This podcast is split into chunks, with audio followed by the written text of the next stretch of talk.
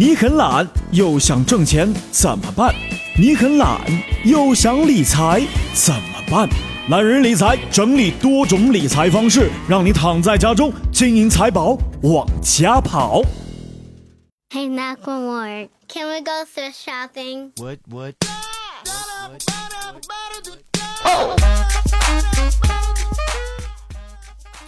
Hello，各位好，我是一南，欢迎收听懒人理财。那在节目的开始要提醒一下大家了，在今天哈，南方的大部分地区都开始降温了，连一南在的云南啊，原来是春暖花开的地方，都已经快接近零度了，很多高海拔的地区已经飘起了鹅毛大雪，所以呢，还是要提醒大家哈，注意保暖，注意不要感冒了。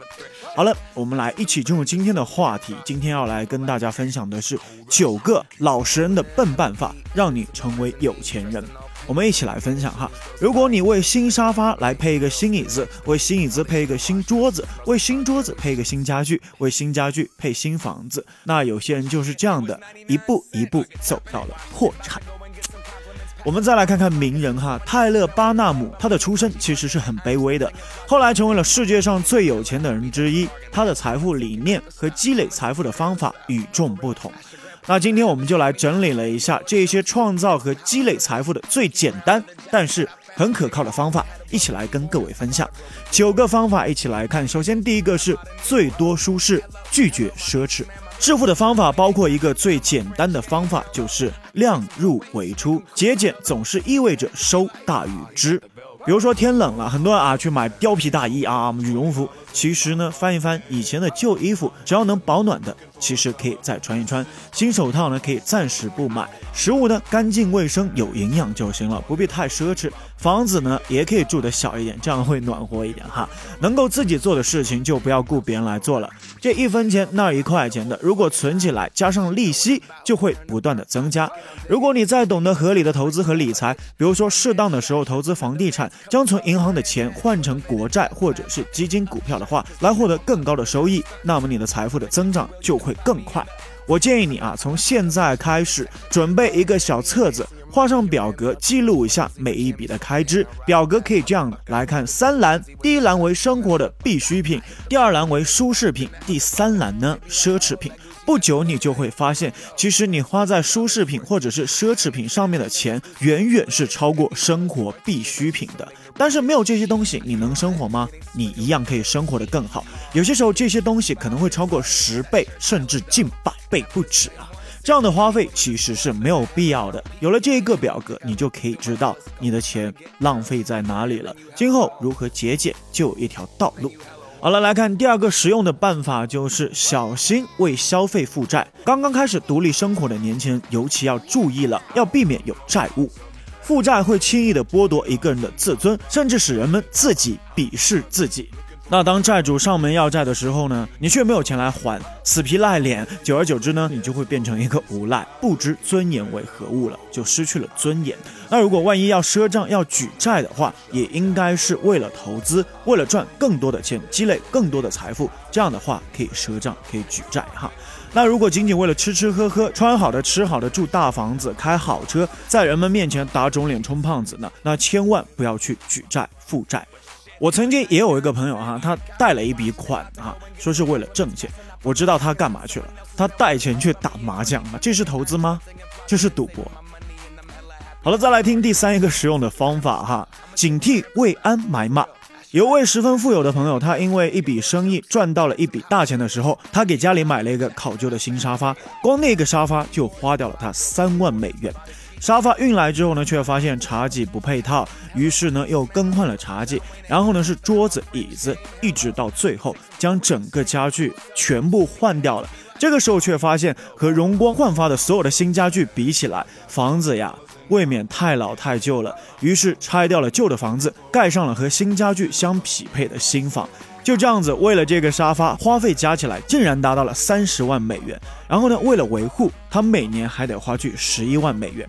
那想想在之前，他只要每年的只需花上几千美元，就可以过得相当的舒适了，而且没有那么多的烦恼，没有那么多的要操心的事情哈。那现在呢？好了，第四一个方法，付出总会有回报的。不论你是有多么辛苦哈，也不管你有多么的疲劳，都不要把现在应该做的事情推到以后去做，哪怕只是推迟一个小时。有多少人只是依靠勤勉就取得了人生的成功，而他们的邻居却为了每天多睡上几个小时，穷困一生。斗志和勤奋是成功人必不可少的两个因素的。自助者天助，有一些人哈只是成天坐着哈，抱怨这个抱怨那个，抱怨别人都有机会去发财，而自己却没有机会。其实很大一部分的时候，机会从不会从天上掉下来，而是你站起来出去努力工作。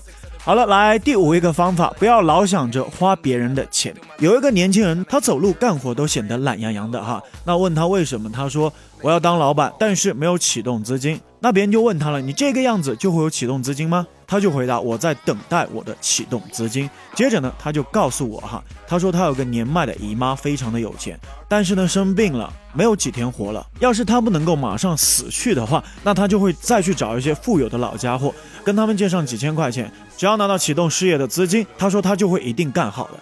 我就真的很难以置信，他居然有这样的想法，真的不敢相信。不要说他这个样子，是否真的能够拿到他事业的启动资金？就算是拿到了，我也不相信，绝对不相信他能够干好。没有经过磨难，或者说简单一点，没有经过劳动得到的资金都是不牢靠的。这就是钱来得快，去的也快的道理。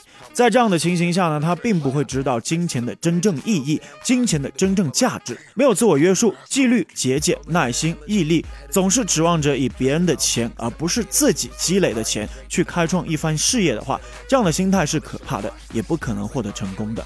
那这位年轻人所指望的那些老人，比如说他的姨妈，是如何获得成功的呢？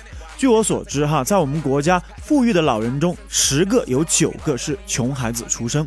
那白手起家吧，他们依靠的是自己坚定的意志、决心、努力、执着、节俭以及良好的习惯，才能够获得成功。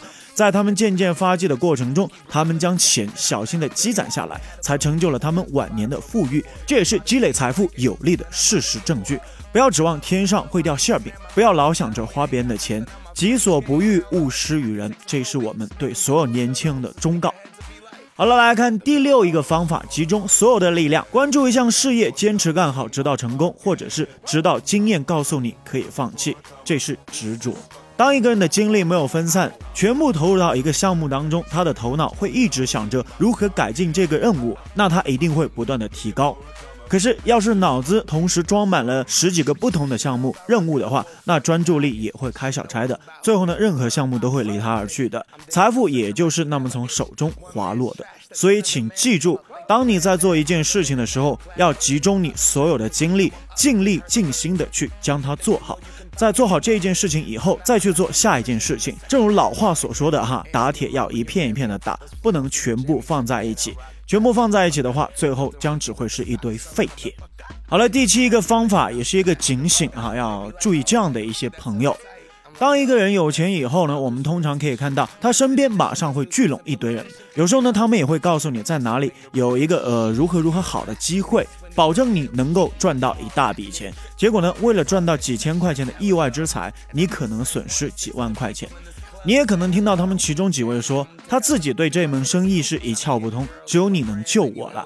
于是呢，你就慷慨的教他，全然忘了你自己对这一门生意同样也是一窍不通，并且呢，在对方的甜言蜜语之下，慷慨的投入了一万元，然后追加两万、三万，一直到最后彻底的破产，你才会恍然大悟。可是这个时候呢，已经晚了。所以呢，千万不要糟蹋自己辛辛苦苦赚来的金钱。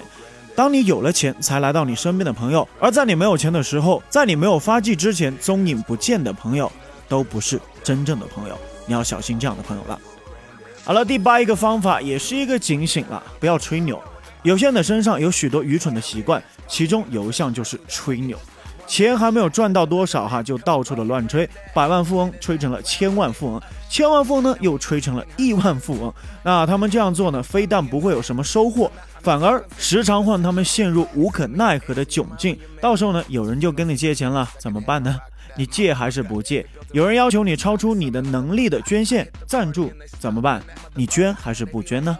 我们来从小了说吧，吹牛可能让你丧失名誉，严重一点，你可能无端的为自己的事业制造许多的障碍，而这些障碍体本来是不应该存在的，所以不要吹牛。